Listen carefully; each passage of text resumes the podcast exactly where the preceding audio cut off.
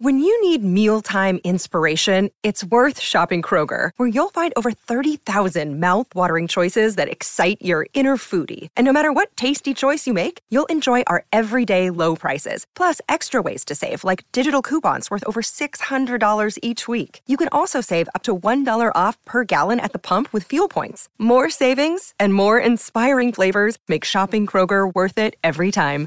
Kroger, fresh for everyone. Fuel restrictions apply.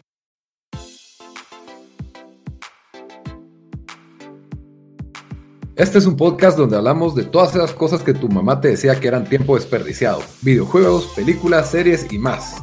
Somos tres amigos de toda la vida que hablamos apasionadamente de todo lo que nos gusta y más que mantenerte al día con noticias, vamos a compartir nuestras experiencias y recomendaciones. Bienvenidos al episodio número 59 de Tiempo Desperdiciado. Con ustedes estamos los mismos de siempre. Bamba, desde Houston, ¿cómo estás? Bien, vos aquí sobreviviendo el gran susto de Apex del 2019. ¿Te asustó más que vos? Ulugrumbos, eso de que, mire mucha, yo no soy muy bueno en Apex, entonces mis poquitas matadas valen, me tienen mucho valor. Entonces, cuando dijeron que se habían perdido todo, yo dije, bueno, ya me retiro de shooters, pero no. Cabal, hoy había visto gente en, Reddit poner, ala, yo acabo de gastar 500, o he gastado 500 dólares en comprar paquetes y, se borró toda mi, todo, todo lo que había comprado. Eso sí, no, no estaba tan mal, pero sí, yo creo que hubo mucho, mucho fear, hubo mucho miedo en, redes sociales, pero ya, ya estamos bien. Yo entré a mi casa y desconecté el Xbox. Ni siquiera vi si se había hecho los de no vaya yo, lo, yo lo tiré por la ventana. Una vez no. todas esas horas invertidas. La verdad es de que no caería mal por el, el mal récord. sí, yo sé. bueno, déjenme comenzar de 100 pesos de cero es un poquito mejor, va, pero quiero pensar que soy un poco mejor de lo que mis estadísticas dicen. Eso es lo que, lo que quiero decir. Dan, que estás en Guatemala a la par de mi casa, pero aún así no estamos. No, estamos, en el mismo sitio, sé. Estamos orando juntos. Estamos a como 100 metros, tal vez, 200 metros. Por cuestiones prácticas. Las exigencias del talento de tiempo desperdiciado que necesitan su propio backstage room, sí, su propio micrófono. yo pido mis M&M's, yo pido mis, mis M&M's y ah. pido que me saquen todas las amarillas, o sea, cosas así. Solo roja. Lito pide una mesa con items para hacer un sándwich en su boca. Cabal, y tres, y tres Coca Light a temperatura. Me gusta la mezcla de las tres temperaturas de. Dimo. Si te captar. Y su servidor Lito desde Guatemala también. Pues hoy les traemos eh, un nuevo episodio basado en una. Vamos a hacer un review, una crítica, reseña, opinión sobre la última película de Jordan Peele, Us, o Nosotros, como se le conoce en español, la cual se estrenó en los cines de Guatemala la semana pasada. Este fin de semana, el que pasó ahorita. Desde el jueves, ajá. Y pues, como siempre, pues eh, eso es el, eh, va a ser el tema del episodio. Al principio, pues vamos a dar nuestras opiniones sin spoilers y después, pues vamos a dar una advertencia breve para ya empezar a, dar los spoilers, ¿verdad? solo les recuerdo que nos pueden escuchar siempre en Spotify, en SoundCloud, en Stitcher, en iTunes, siempre nos buscan como tiempo desperdiciado y en redes sociales como Facebook y, e Instagram estamos como tiempo desperdiciado, excepto en Twitter que estamos como T desperdiciado. Pero bueno, mucha, empecemos con, con Os, con nosotros.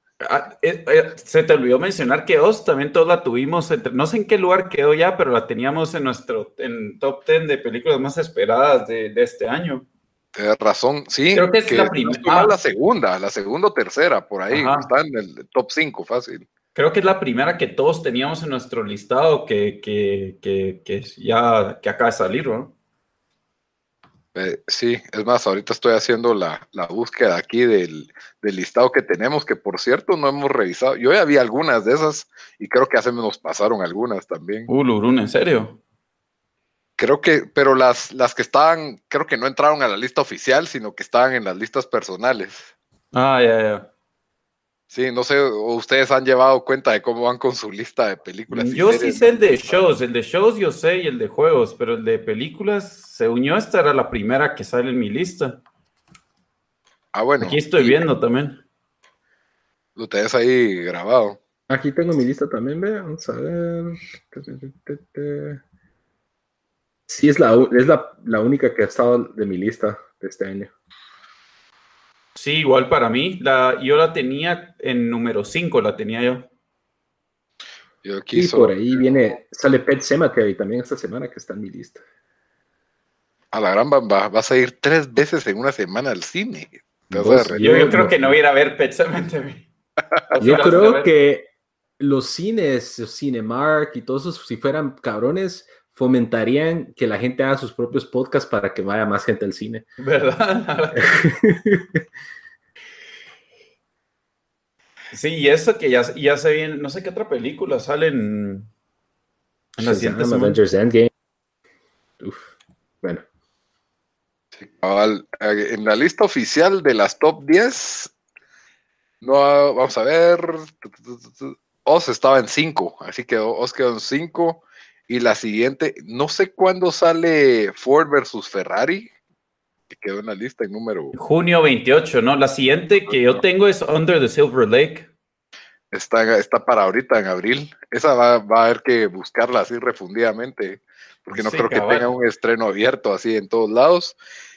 Y sí, o si la próxima es Shazam, que es justo esta, esta semana, que va a ser el podcast de la, de la próxima semana.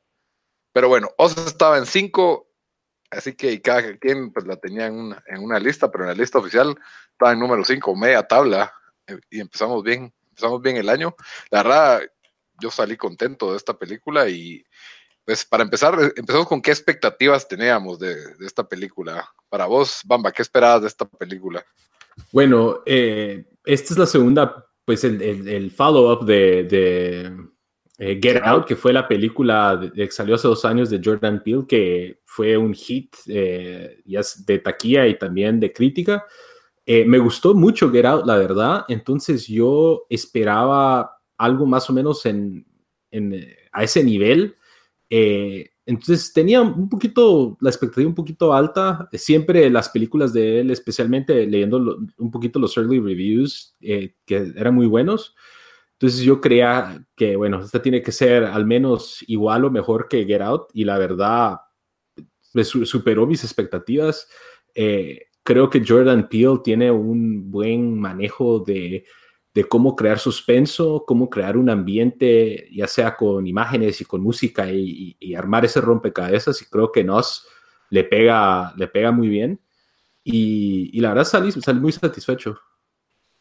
Dan, ¿qué expectativas traías vos de previas? Eh, yo igual, a, mí me gustó Get Out, pensé que no, no merecía ser nominada a, Oscar, pero sí sentí que fue una sólida película. Em, entonces sentí que esto por lo menos tenía que ser un poco mejor que eso. Yo creo que sí sobrepasó mis expectativas, o por lo menos las, eh, las no creo que se nota el, el o sea, que, que sí es un, un, un, step up, o sea, su nivel sí subió de, de, de Out a esta, está como eh, más, eh, no sé si diría mejor hecha, pero, pero se siente como, como que sí, sí, sí, el, el end work fue, fue bastante mejor, el polish, ¿verdad? O sea, un poco más polish. Se esta película, me pareció excelente eh, cómo usó la música aquí, que no me recuerdo que eso me resaltó de Get Out, así que ya no, ya no me recuerdo si, sí, pero aquí siento que que sí se puede ver de que él, él tal vez es un, o sea, le, gustaba este tipo de películas de antes, porque cómo, cómo usaba la música y la orquesta, sí me recordó un poco de esas películas que mirás de los 60s y 70s de miedo, donde, donde usaban mucho, mucho eso. Eh, entonces yo diría que, que sí, es, buena película, definitivamente vale, vale la pena verla. Eh, incluso a gente que tal vez no le gusta este género, creo que, creo que es sólida película que uno puede ir al, cine y se lo, se lo disfruta. Por lo más que el final, lo único ahí sí, que con dudas, pero lo vamos a discutir más en. calmémonos, estábamos solo en expectativas. sí, yo también, pues mi expectativa era más o menos algo del nivel de Grout, que a mí me había parecido una, una película entretenida. No, no me había parecido tan destacable ni, ni, nada por el estilo como para decir hey, esa tienes que verla en el cine o recomendársela a todo el mundo, pero, pero sí era una película entretenida y buena, cabal, igual que vos coincido, no, no me pareció que era nominable al Oscar, no, no le vi el mérito. Ah, la sentí como una, era un outsider entre todas las demás en ese, en ese momento.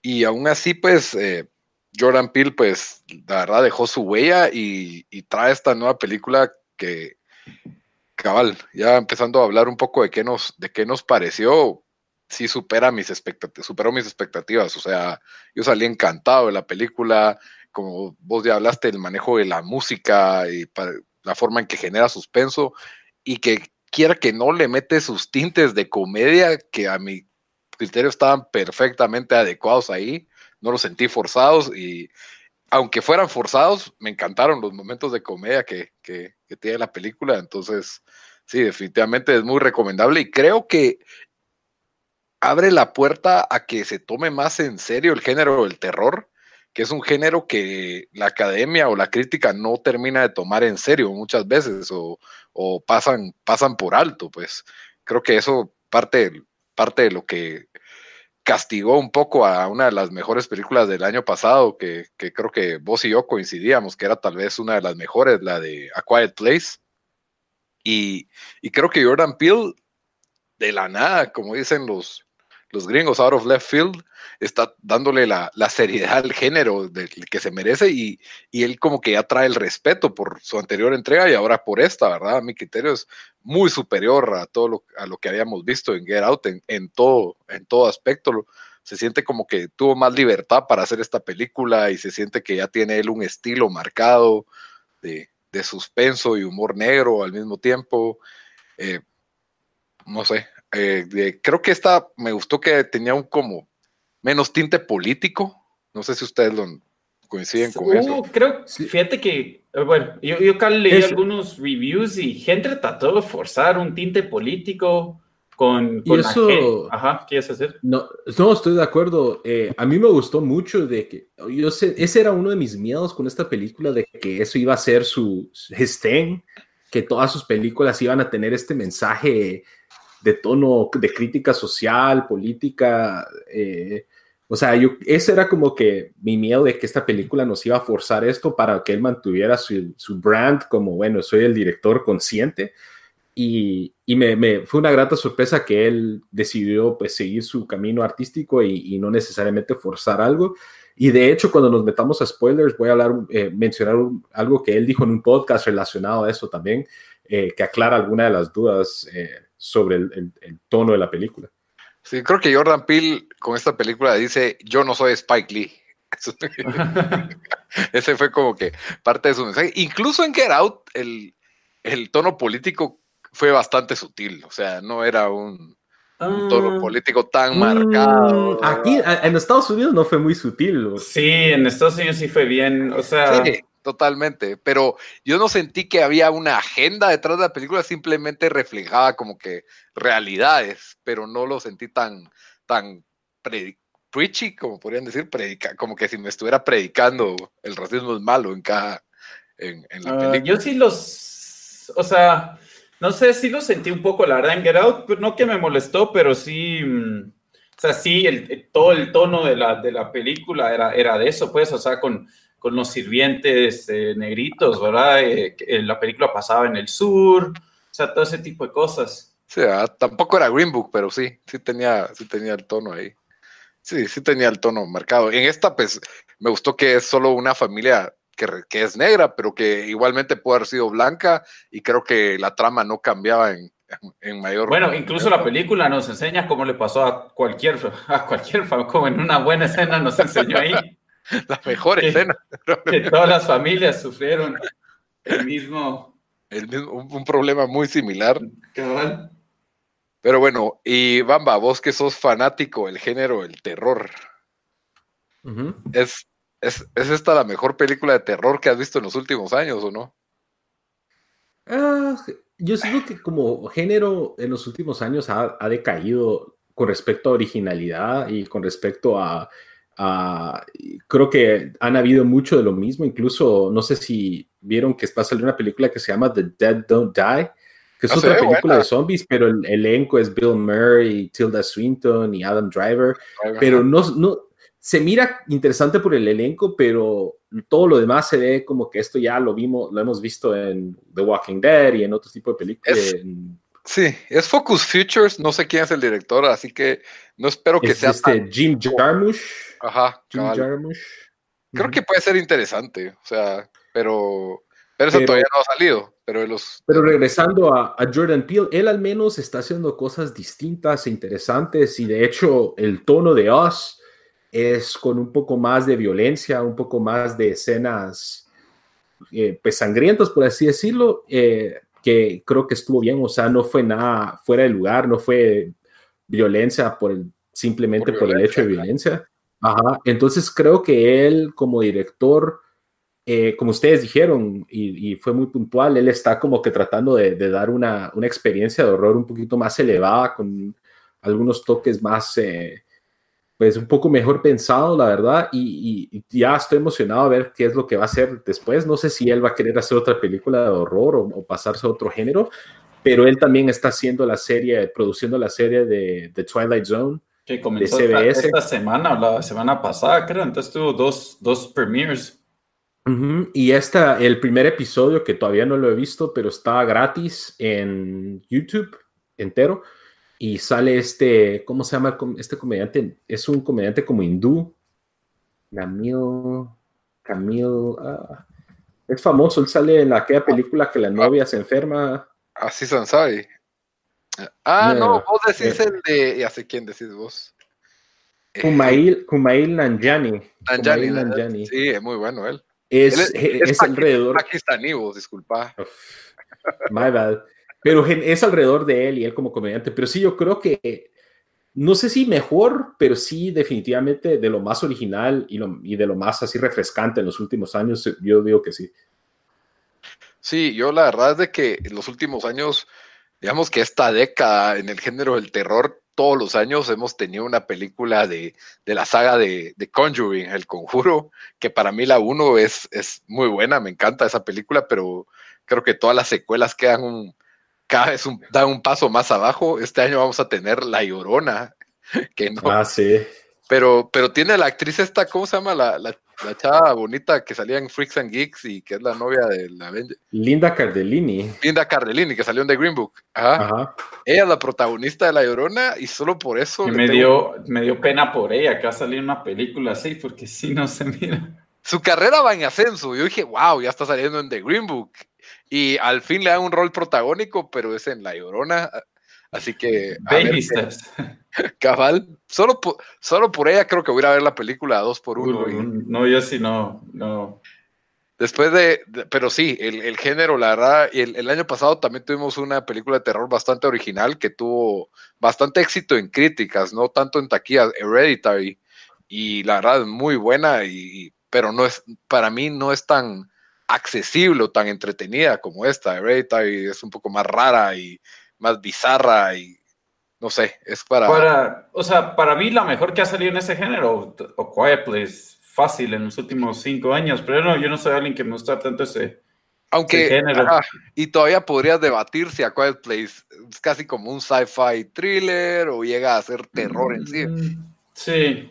que- es de suspenso, fijo, pero. sí, eso sí. Cabal. Eh, sí, sí, sí, definitivamente, ajá, Quiet Place es otra que si la incluimos en el género de terror, definitivamente, definitivamente Ujú. está en esas. Pero bueno, regresando al, al tema de Oz, ¿qué, qué podemos discutir más sin spoilers? Yo creo que la ¿A quién se la recomendás? ¿A quién se la recomendás? Yo, mira, yo fui con Sara, que ella, ustedes saben, no es de películas de horror ni nada de eso, y le gustó bastante, porque eh, yo creo que Jordan Peele ha hecho un buen trabajo de...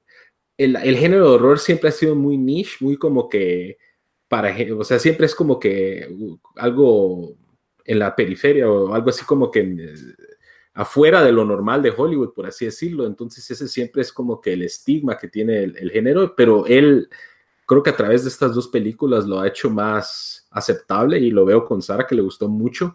Sí tuvo sus, sus momentos de, de miedo, pero no diría yo que es una película así como que a ustedes que, por ejemplo, no les gusta tanto las películas de miedo, no es una película como que así muy grotesca, por así decirlo, eh, a pesar de que tiene sus momentos.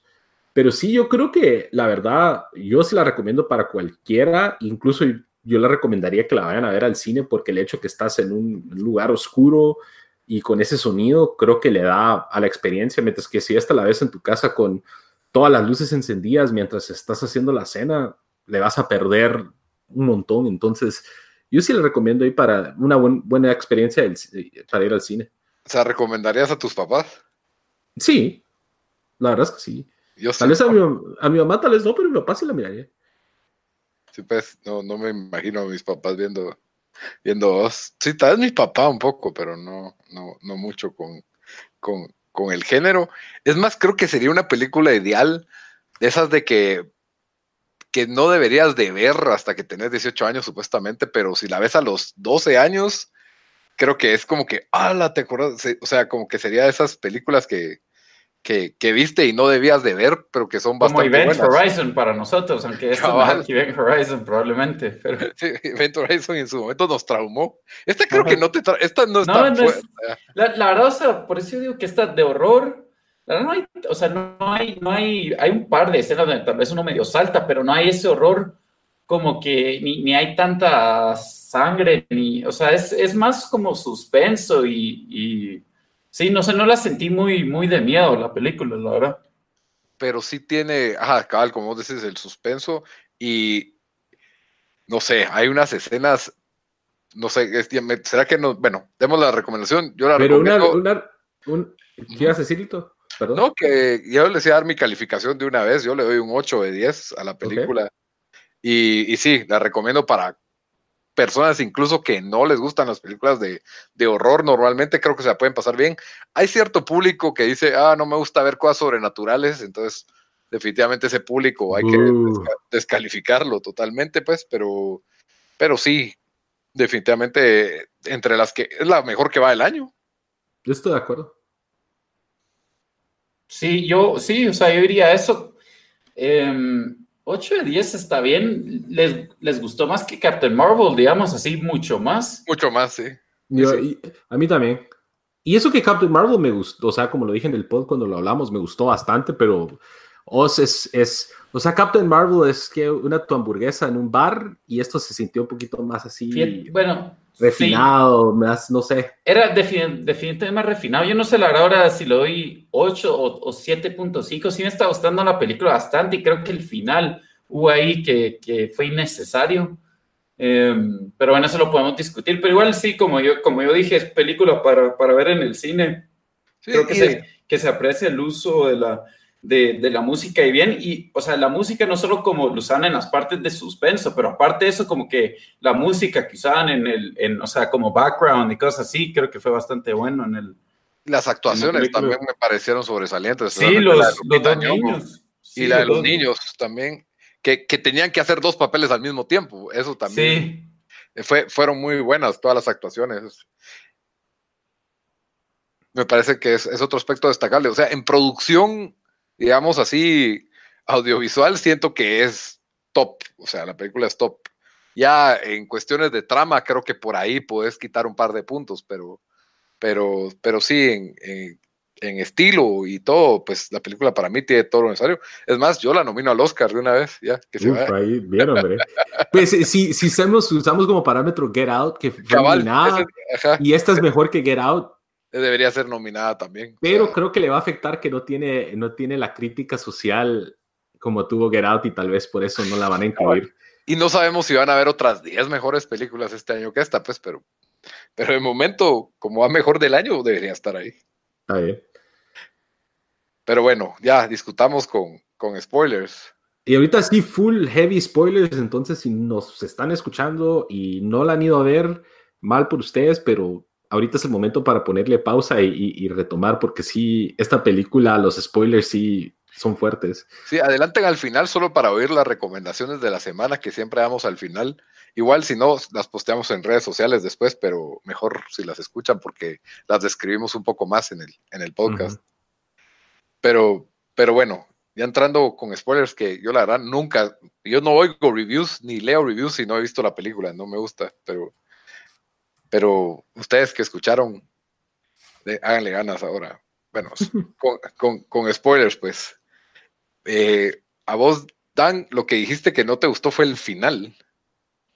Sí, mira, primero siento que esta película la hubieran hecho una hora y media eh, y ahí está excelente. Creo de que cuando se metió a explicarnos de, o sea, de que esta gente vivía en el underground y después fue como que, ok, de verdad no necesitaba saber eso porque eso no hace sentido, porque solo tienen que caminar arriba y ya están arriba. Y después cuando le metió ese su twist que hasta deja mucho más dudas de que, ah, esta niña le había, o sea, secuestró a la otra básicamente, la amarró a su cama y después ella se la sustituyó.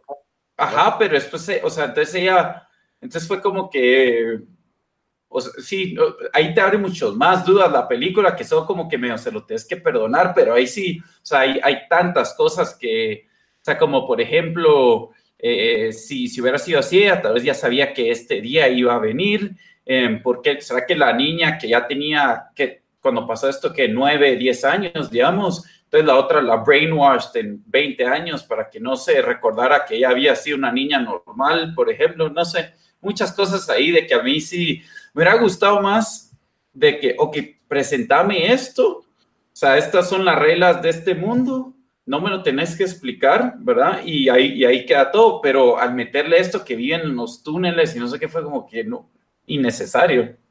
Uh, a mí sí, me gustó ese twist, Bueno, y yo creo lo de, que lo de que vienen los túneles o lo de que hubo una usurpación, esa es la, usurpación, La usurpación, la usurpación. Eh, que, y sí medio como que me hace sentido porque cuando ella hizo el intercambio, eh, se fue al mundo real y pues no, no podía hablar, no, no, no sabía cómo expresarse porque toda la gente que vivía en los túneles eran así. Entonces por eso estaba callado. Y la otra niña, creo que tal vez ella fue la que, o sea, no tal vez, ella fue la que empezó esta revolución, por así decirlo, de, la gente de los túneles. Como César en el planeta cabal. Entonces, en ese sentido sí estuvo bien. Creo que a pesar de que sí deja algunas dudas de ese mundo subterráneo, me gusta que deja las dudas porque eso deja las libertades de que uno lo interprete como uno quiera. Eh, y sí, yo sentí que no le quitó, la verdad, y creo que el twist del final fue muy bien hecho, a pesar de que si uno en realidad, eso es lo que me gustó, uno en realidad si está poniendo bien, bien, bien atención y está, se pasa tratando de descifrar la película, lo que va, tal vez es factible llegar a esa conclusión antes, pero creo que como él te presenta las cosas, cómo va hilando la historia, te va distrayendo de, de, de ir, de que tu mente se vaya por ese lado y estás en otras cosas. Es que yo creo que eso ayudó. No, yo sí lo vi venir ya cuando, ya unos 10 minutos antes de que lo, lo ves. No, pero 10 minutos antes más o menos lo, lo ves, pero antes de eso no. Pero es que sabías que ah, cuando, cuando hacen esa gran pelea 1v1 ese con, con el golf, con el palo de golf, el ballet con el palo de golf, o sea, hubiera sido bueno que la otra como que le alega por haberle robado su vida o algo así, ¿me entendés? Pero ella como que nunca, es como que se le olvidó por completo. Entonces, porque si ella, eh, digamos, dice algo como eso, o, te enseña que se recuerda que, que esta le había arruinado la vida de ella, o sea, tal vez... Pero sí se lo dice, se, lo dice al principio.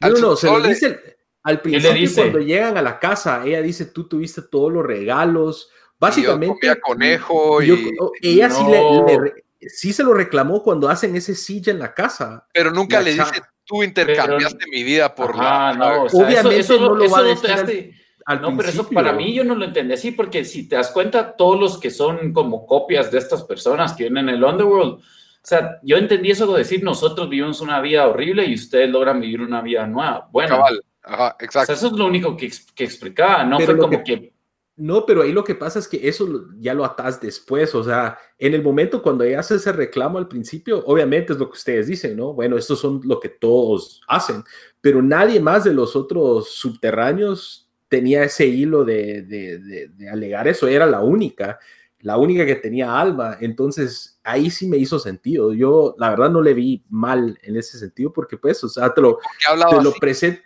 Ajá porque no, porque no sabes qué tipo de trato en el subterráneo. o sea, eso me gustó a mí porque eso te da la libertad, la interpretación, saber qué les estaban haciendo ahí abajo.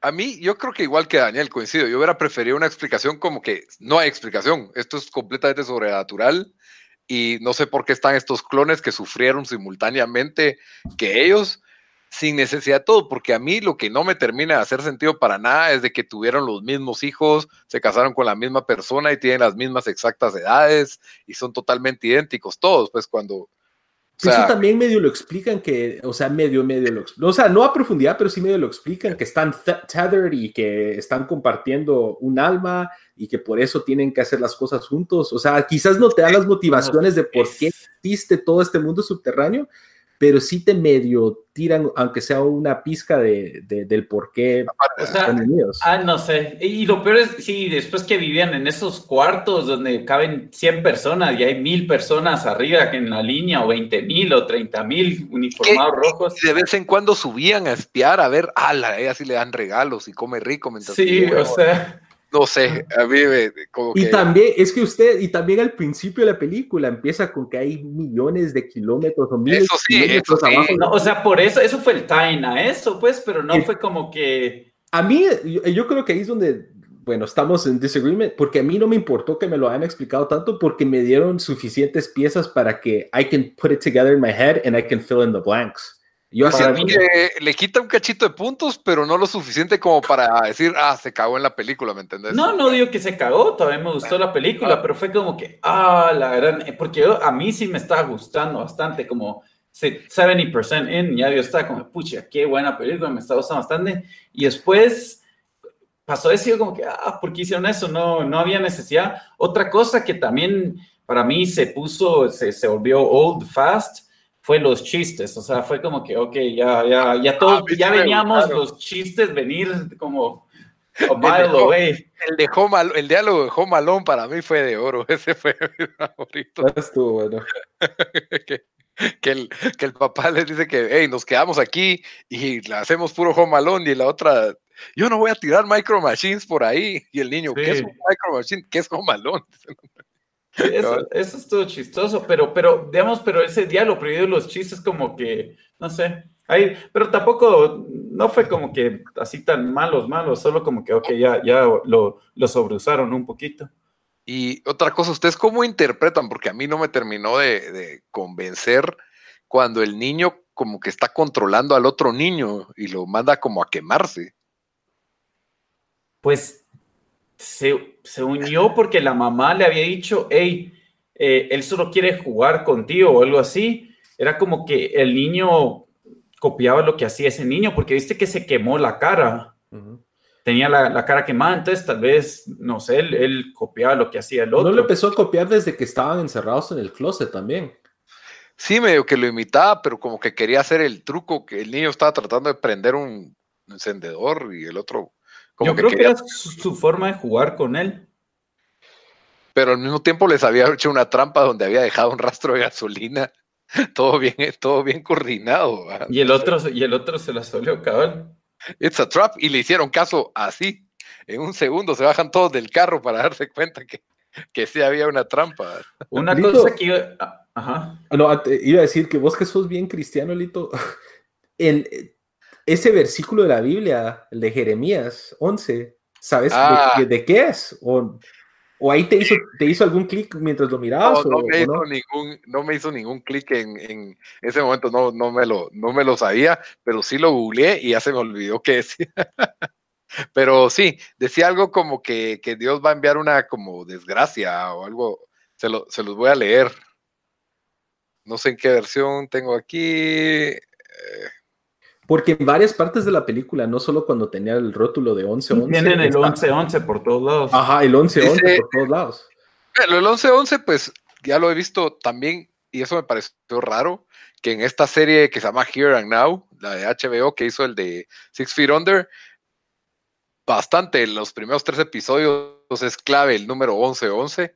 Y aquí hasta ponen Jeremías 11:11 y lo que dice Jeremías 11:11 es de que Así dice el Señor, les enviaré una calamidad de la cual no podrán escapar, aunque clamen a mí, no los voy a escuchar. Es como que... Y continúa, o sea, eso solo al principio, ¿verdad? No, ahorita lo estoy leyendo. Pues sí, ya no, ya, eh, yo solo leí el 11-11, pero si quieren agarrar el, el, estudio bíblico el otro martes, con mucho gusto los puedo invitar. ah, no, no, perdón, es que lo estoy viendo. Ah, no, no, es que yo abrí una. Yo lo estoy viendo aquí, pero te dicen como que las 20 versiones diferentes Biblias. Ah, estoy viendo Bible Gateway, entonces dije, puchica, tan largo es el 11-11. Sí, sí, no, solo es un versículo y sí, básicamente expande de que aunque lloren por otros lados, Dios no los va a ayudar, va, una cosa así. otra cosa que yo leí en reviews y creo que sí, ahí sí lo vi súper forzado, que es lo que no, no mencioné cuando estamos en No Spoilers, de que gente empezó a decir de que, ah, él está representando el underclass de Estados Unidos porque ellos dicen, we are Americans. Cabal. Y es como, y yo como que yo sí, y, y, es una como que si te das cuenta, solo miramos de que van tras gente, pues tal vez no con mucho dinero, pero sí gente que tienen sus casas de vacación, para vacaciones, en, en un lugar, se puede decir, bonito, con sus, con sus lanchas y, y carros, carros caros. Eh, entonces, la disparidad entre, entre la familia blanca, que también es protagonista de esta película, semi protagonista de Diego. Y después de que ella tiene un palo de golf al final, ¿verdad? Yo creo que, o sea, yo, yo la verdad no lo vi, eh, no, no, creo que la gente está, por lo menos el, el, el review que leí está tratando demasiado para tratar de forzar esa cosa, o sea, yo creo que solo lo hizo para poner un setting diferente de no sé, no, yo no, o sea, no, no vi ningún tinte político, ningún mensaje así. De hecho, no, yo, lo que vos decís, Dan, yo medio pensé eso, porque yo no leí nada de interpretaciones, yo medio solo, ni siquiera leí los full reviews, solo en Rotten Tomatoes y le había ido bien. Y salí con eso, bueno, y, y, si tal vez nos está dando una crítica de la sociedad y que eat rich y que la gente marginalizada va a revelarse o qué sé yo, pero nada que él en un podcast salió hablando que no, no, tiene nada que ver con eso y que la película se trata de que tal vez el monstruo es uno mismo. Es de, o sea, Cabalis, se trata de nosotros, de que nosotros como individuos o como grupo y que quizás nosotros tratamos de echarle la culpa a las cosas que pasan en la sociedad, pero tal vez nosotros somos los, lo que está mal con la sociedad. Sí, pues a mí, a mí me recordó a, no sé, no sé si leyeron el libro de ese de la máquina del tiempo o vieron alguna película. Hay una película como de los 70 y hay una película como de los 2000 de, de Time Machine, que él viaja a una civilización en el futuro donde todo es como que todo bonito en el mundo de arriba y nadie trabaja y solo comen y que si los de abajo que vienen como que en el underworld, en el mundo de abajo, son estas criaturas todas horribles que no pueden salir a la luz y son los que trabajan, pero y les dan como que todo a los de arriba, pero trabajan para los de arriba básicamente, pero cada cierto tiempo tienen como que derecho a secuestrarse a alguien para abajo y comérselo, una cosa así. Entonces, eh, eso me recordó como que hay una civilización paralela abajo del, de, nuestro mundo y, y, de vez en cuando una se revela y viene por, por una. Eso creí que iba a ser al principio, pues ya después resulta que es la, el ataque de los clones, se debería llamarla la, película, porque cada, cada persona, por lo menos de las que vemos en, en esta, en la película, tenía su, su propio clon. los vecinos, cada uno tenía su clon y, y, esos clones pues no llegaron a dialogar, sino que de una vez se los vuelan. Y, y, me sorprendió porque la actriz de la familia blanca, que no me recuerdo ahorita el nombre, ella, es la que se hizo famosa en Mad Men, en The Handmaid's Tale, es, es, una muy buena actriz y hace, hace, hace un, buen papel. E incluso hasta me parece que es un estereotipo de familia blanca el que usan ahí hasta, hasta sí, de eso sí, o sea, de eso sí medio se, se burló hasta de las, de las hijas, sí. Ah, las hijas, las, las gemelas, que creo que, que fue la mejor escena de la película. Cabal. hablando de mejores escenas, a mí me gustó mucho la escena cuando aparecen la primera, los clones de la, de la familia de los de la gente principal y están como que básicamente sieging la casa. cuando primero atacan la casa. Cuando ah, están parados afuera y de ahí cuando hacen como que su ataque para entrar a la casa. Esa escena para mí estuvo increíble. Bien, bien, hecha. Yo me quedé como que wow. O sea, ese sí dio miedo y, no, no, necesitó mucho de, de sangre o de cuestiones así, sino como que el build-up y el suspenso. Y, ni, ni fue jumpscare. O sea, no fue que estás esperando el ton, o sea, fue como que no sé, cabal, me sacó un huluru. Tocó la cuerda de que estás encerrado en una casa y estás rodeado por cosas malas afuera y no sabes qué vas a hacer. O sea, ese como temor, de esa inseguridad, ese, ese miedo, creo que lo, lo capturó muy bien y fue para mí una de las mejores escenas de la película. Sí, ella hace un como gesto y sale el niño gateando por un lado y la otra niña corriendo para el otro. Eso fue algo que te queja como que, ¿what? Sí, y, y de ahí pues como que el papá que es como que el hombre fuerte, alto y tiene un bate, como que decís, ah, bueno, pues tienen con qué defenderse, pero inmediatamente te das cuenta que no era, no era una fuerza, una fuerza mayor, por así decirlo, y, se lesiona. Creo que toda la película se la pasa cojeando también. Entonces los hace como que un grupo más, más vulnerable. Y, me gustó que como que construyen bien cada, cada personaje, si bien pareciera ser un papá genérico, un híbrido entre Homero Simpson y, y Family, sí. que, que, no es tan tonto, obviamente, pero, pero aún así, pues tenía sus propias como intenciones, como que quería quedar bien con los niños, quería quedar bien con la mujer, quería quedar bien con el vecino, eh, como que se ve tangible, ¿verdad? La, uh -huh. la mamá con sus traumas, eh, la sí. niña aparentemente era atleta. Es un simpleton, así es, eso es. Cabal. El, el, otro niño que es medio extraño con su máscara de hombre lobo, creo que era, ¿no? O Chubaca, no me acuerdo. Uno, de los, sí, uno de los dos no, no pude de, descifrar eso bien. Sí, o sea, bien, bien dibujados los personajes. Me gustó, cada uno tenía su, su identidad. La niña necia con manejar, en ese momento sí me pareció como niña más tonta. Generalmente los adolescentes tienden a caer mal en las películas, ¿verdad? Sí, definitivamente, pero si te das cuenta que ella tenía esa como actitud de que ah, yo lo puedo hacer todo y su clon, porque no sé qué más decirle, su clon Ajá. era como que igual así, o sea, tenía un conference de que solo se reía así como que, hey, puedes correr, pero yo te voy a alcanzar. Y, y después como le sale al, al, señor que estaba alegando de, hey, hey, bájate del carro y solo, solo lo, lo agarra con la tijera ahí había una actitud diferente de esta familia, especialmente, pues ya al final hace sentido porque la mamá era, era alguien normal, no era un clon, ¿verdad? Pero ellos llegaron como que a, a jugar con la comida, sentí yo, y como que aterrorizar, querían que sufrieran antes de matarlos, porque también no me hacía sentido que, digamos, en la familia blanca de una vez entraron a, a matar, pues ahí no hubo, no, no la sentaron, ni les hablaron, ni, ni les dijeron nada, pues, o sea, de un solo. Va lo mismo que había dicho que ellos no tienen la misma motivación que la usurpada. La única con motivación es de la usurpada. Por eso, entonces, a mí sí me hizo sentido que la usurpada le dio un gran speech, mientras que estos otros casi que sin cerebro solo entraron a matar. Sí, totalmente, pero por ejemplo la niña o el papá estaban bajo control de la, de la, de la usurpada, ¿verdad? Por así decirlo. ¿Qué, ¿Qué, les pareció el final cuando el niño se le queda viendo a su mamá como 20 minutos, pareció? O sea, no tanto, pero que se le queda viendo como, ¿creen de que él sabe de que tal vez ella era una de esas personas o solo le dio miedo que su mamá, pues, básicamente mató a la otra señora así a, a, a palazos de golf? Yo lo tomé como lo primero que dijiste, que como que o sabe o tiene la sospecha de que algo no está bien con la señora, con la mamá. Yo creo que con mucha terapia, cuando tenga unos 18 años, va a llegar a la conclusión de que su mamá sufrió de estrés postraumático y tuvo que reaccionar de esa forma para salvarlos.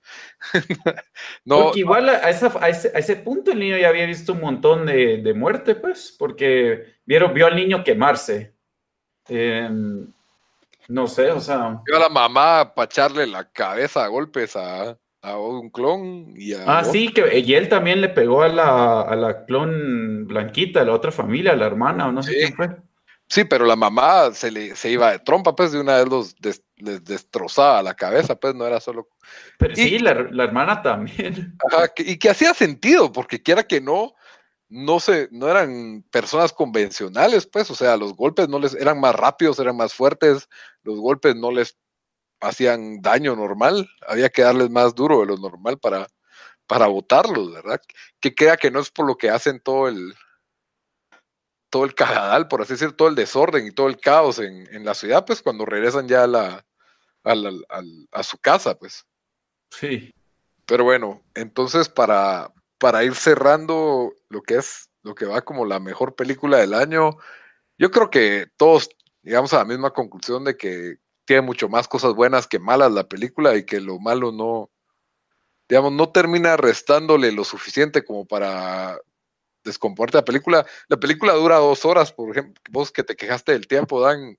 Sí, para mí una hora y media estas películas es suficiente. Yo, yo como...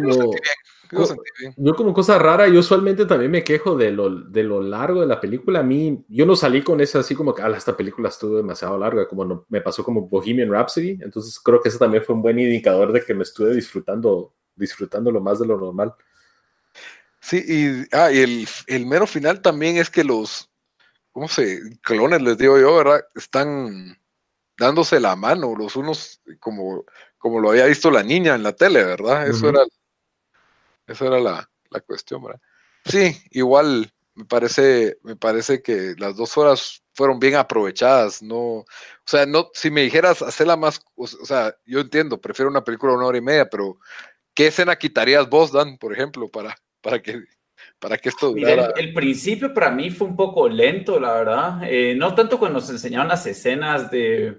La playa, Ajá, o sea, pero ya cuando se meten eh, cuando llegan a la casa, cosas así, o sea, eso tal vez yo hubiera cortado un poco. También como a mí no me gustó el final cuando hacen la gran revelación de que son tunnel people o gente de túneles los que hacen esto. O sea, para mí todo eso se lo pudiste haber quitado. Em, sí, por ahí pienso, o sea, solo siento que, que sí overstated welcome un poquito. También me gustó mucho que te dan cosas al principio que no tenés idea para qué van a servir y al final paran teniendo cierto sentido, como la información de los túneles es lo primero que te dicen al principio. Y yo decía, ok, y hasta se te olvida que te lo dijeron hasta el final, ¿verdad? Hasta ya tres cuartos de la yo, Fíjate que yo sí lo seguía pensando eso, yo seguía pensando eso como porque cuando lo leí dije, ok, esto lo van a sacar en algún momento. Y, y sí, entonces después cuando, cuando lo enseñaron dije, ay, ahí lo están amarrando. Y la toma del conejo la toma de los, de los, conejos, en las jaulas, decías como que, ah, esto, ¿qué onda? O sea, y de ahí empieza la película y hasta se te olvida y al final es como que ves a todos los cuates comiendo. ¿Qué era el significado de eso? Que son como lab, lab rabbits, los, los que viven en el underground, los que viven arriba, no sé, o sea. O sea, lo que, lo que yo entendí es, ella, una de las cosas que decía es que ella comía conejo vivo. Lo que, ah, por lo visto, los científicos se murieron o ellos los mataron o, se, dejaron el proyecto abandonado. Y lo único que había de comer eran esos conejos de laboratorio que estaban ahí sueltos por todos lados y se los comían, no sé, no sé cómo se mantenía limpio ese lugar y, y a, lo mejor lograban que se reprodujeran los conejos, les tenían que dar de comer a los conejos y que se reprodujeran para que durante tantos años para comer solo conejo crudo. No, hay, muchas cosas que para mí no, no, terminan de, tener tanto sentido, pero, pero creo que se le perdona este tipo de películas, ¿verdad? No, no tiene que atar todos los, todos los cabos, pues no tiene que estar todo bien amarrado. Entonces, pero lo suficiente, ¿verdad? O sea, no hubieron cosas innecesarias o pretenciosas. Yo sentí que, que si algo tiene Jordan Peele es de que no trata de ser tan pretencioso o tan abstracto que en el género del terror les encanta a los directores dejar cosas como abstractas. Sí. Pero bueno, entonces creo que con eso terminamos nuestro review, reseña de Oz. Espero que se hayan entretenido escuchando nuestro, nuestro review. Y como siempre, al terminar un episodio, pues les dejamos unas recomendaciones de algo que ver, jugar, o sí, básicamente ver película, serie o videojuego, ¿verdad? Entonces, ¿qué nos va a recomendar esta semana? Dan, ¿qué nos recomendás? Yo les traigo un, eh, se puede decir documental, pero no diría que es documental, bueno, documental con algunas escenas recreadas eh, de, está en Netflix que se llama, eh, es, bueno, obviamente, yo sí es basado en, en, en, vida real, pero no, la cosa es de que entrevistan a todos los que, los que tuvieron que ver con, con esto, ahora se llama The Legend of Cocaine Island o Legend of Cocaine Island. Ah, sí, vi que acaba de salir, ajá, ¿qué tal? Bueno, bueno, eh, pues se trata de que este tipo se, se, fue a vivir a un, a una, pues a, una ciudad pequeña en, en, Florida, más que, que un pueblo, tal vez, con poca gente, y cuando se juntaban a eh, hablar, él contaba la historia de, que él encontró una vez una, un montón de cocaína en esta isla en, Puerto Rico y decidió esconderla. O sea, esto está en el trailer, entonces no es ningún, no es ningún spoiler, ¿verdad? Decidió esconderla y él siempre contaba esta historia y después, pues a uno de estos se le ocurrió, hey, ¿por qué no vamos a encontrar esa, esa bolsa llena de cocaína, ¿verdad? Y, pues ahí de eso se trata, ahorita encuentran la historia de qué pasó con esto. Muy bien. Y está bien, Netflix, ahí lo pueden ver. Bamba, ¿qué nos recomendar esta semana? Bueno, yo hice un cambio de último momento. Yo voy a recomendar un juego siguiendo en el, en el hilo de, de cuestiones de, miedo y de horror y suspenso y demás. Eh, voy a recomendar Alan Wake, que sí sé que es un juego algo viejo, pero para mí es, es uno de los mejores juegos con respecto a, a, generar una sensación de suspenso o de miedo. Creo que está muy bien hecho. Es de la, de, del developer Remedy, que está, bueno, hizo Quantum Break y ahora está haciendo, ¿cómo se llama el que va a salir ahorita en Control. PlayStation? Control. Eh, eh, se trata de, pues, sos un escritor, te vas a un lugar como que, eh, a un lugar tipo el pueblo de, Twin Peaks, así como Pacific Northwest, y empiezan a pasar un montón de cosas bien raras, y ya, pues, te vas en la aventura de Alan Wake tratando de descifrar qué es lo que está pasando. Toma muchas influencias de The Twilight Zone, de Twin Peaks, eh, de otras series, tiene un soundtrack increíble, incluyendo la canción de Roy Orbison en Dreams, que está, o sea, la usan muy bien en el juego. Y creo que la verdad sí, si quieren tener una experiencia así como que les dé algo de miedo, con un, muy buen gameplay, un muy buen soundtrack, lo recomiendo. Está en Xbox y en PC y en realidad creo que está bien barato ahorita en, en, porque es un juego pues ya de hace unos 8 o 9 años. Es tan bueno que tercera vez que lo recomendás, ¿verdad? Ya lo recomendé tres veces. no, no sé. Creo que ya lo recomendaste una vez. Yo creo que ya lo recomendaste una vez, pero... Es que, que ir, cuando, cuando tengamos un, un intern, le vamos a decir que nos haga, que oiga todos los episodios para ver que, todos los finales. para que no repitamos. ¿Quién quiere ser pasante? Tío? No, yo creo que no, no, porque yo creo, iba a recomendar la de Glow, el documental, pero esa creo que ya la recomendé. No sé, pero yo, me, yo, yo, estoy casi seguro. Bueno, tal vez no, tal vez fue lo mismo que hablaste cuando hablaste de tus top 5 de juegos preferidos, tal vez. No, no, es tan bueno que lo recomendé dos veces. Está bien. Y bueno, yo voy a recomendar como cosa rara, ¿verdad? Un, un, documental True Crime de Netflix, que yo creo que estoy en la búsqueda de ver todos. Eh, se llama La desaparición de Madeleine McCann. Ah, sí, yo lo he visto ahí acá rato. Pero esa historia no, no me gusta. Yo sé, o sea, no medio lo seguí, pero sí leí bastantes artículos de eso, entonces no, no, no muy me, me, gusta verlo. Y yo, como soy un desenterado de todo esto, siempre digo, me, me, da risa que en los documentales, esto conmovió al mundo, y yo como que yo ni me enteré que estas cosas pasaron nunca. Que mencionaste eso porque fui el sábado, cuando fuimos a cenar con Sara y con otros amigos, estaban hablando de ese, de ese show, de la historia de Madeline McCann, que no sé qué, dos personas, éramos, eran dos parejas, Sara y yo y otra pareja, y Sara y, este Andrew estaban diciendo, esto fue, estuvo en todos los noticieros y los otros dos estábamos como que yo nunca en mi vida he escuchado esta Madeline McCain. Sí, estuvo por todos lados, muchachos. Yo sí. Yo, nunca lo había escuchado. Nunca, lo había escuchado. ¿En qué, pues la, gente que, que, no, que, que, solo mira lucha, mira lucha libre y no, no lee noticias de vez en cuando, no se entera. no ve lucha libre, Lito. No, pero soy, pero juego videojuegos. No, pero, o sea, en Estados Unidos no se recuerdan de, de la historia de John Benet Ramsey. Esa ah, por todos lados. Esta de Madeleine McCain nunca lo había escuchado. Yo, solo me acordaba de Tonya Harding y de Lorena Bobbitt. De ahí, y oye, Simpson. Mis tres Los clásicos, Dalito. Pero eh, Madeleine McCann, sí, ¿no? Y la verdad es de que está súper interesante. Ya lo voy a, ya lo voy a terminar. Eh, se, va, se va bastante rápido y y sí, ¿verdad? Es, es, una historia de, de, una bebé de tres años que se desaparece así como de forma invisible, de la nada completa, eh, eh, a una pareja inglesa eh, que está de vacaciones en Portugal.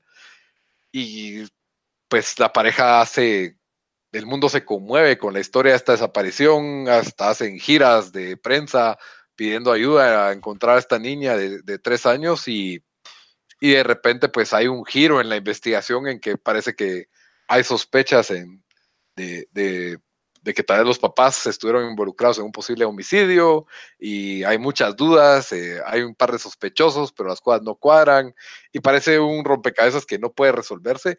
Y no me lo spoileen, yo nunca leí noticias, no sé qué pasa con Madeleine McCann, pero pero pues estoy Creo que también, eh, ahorita estaba leyendo, se desapareció en 2007 y la verdad fue, ese año también estábamos tomando mucho en la universidad, entonces no... Yo no me recuerdo, sí, me acuerdo que hubo un mes que fue totalmente borroso en el año 2007, antes fue cuarto año de la universidad. Y creo que lo otro también es...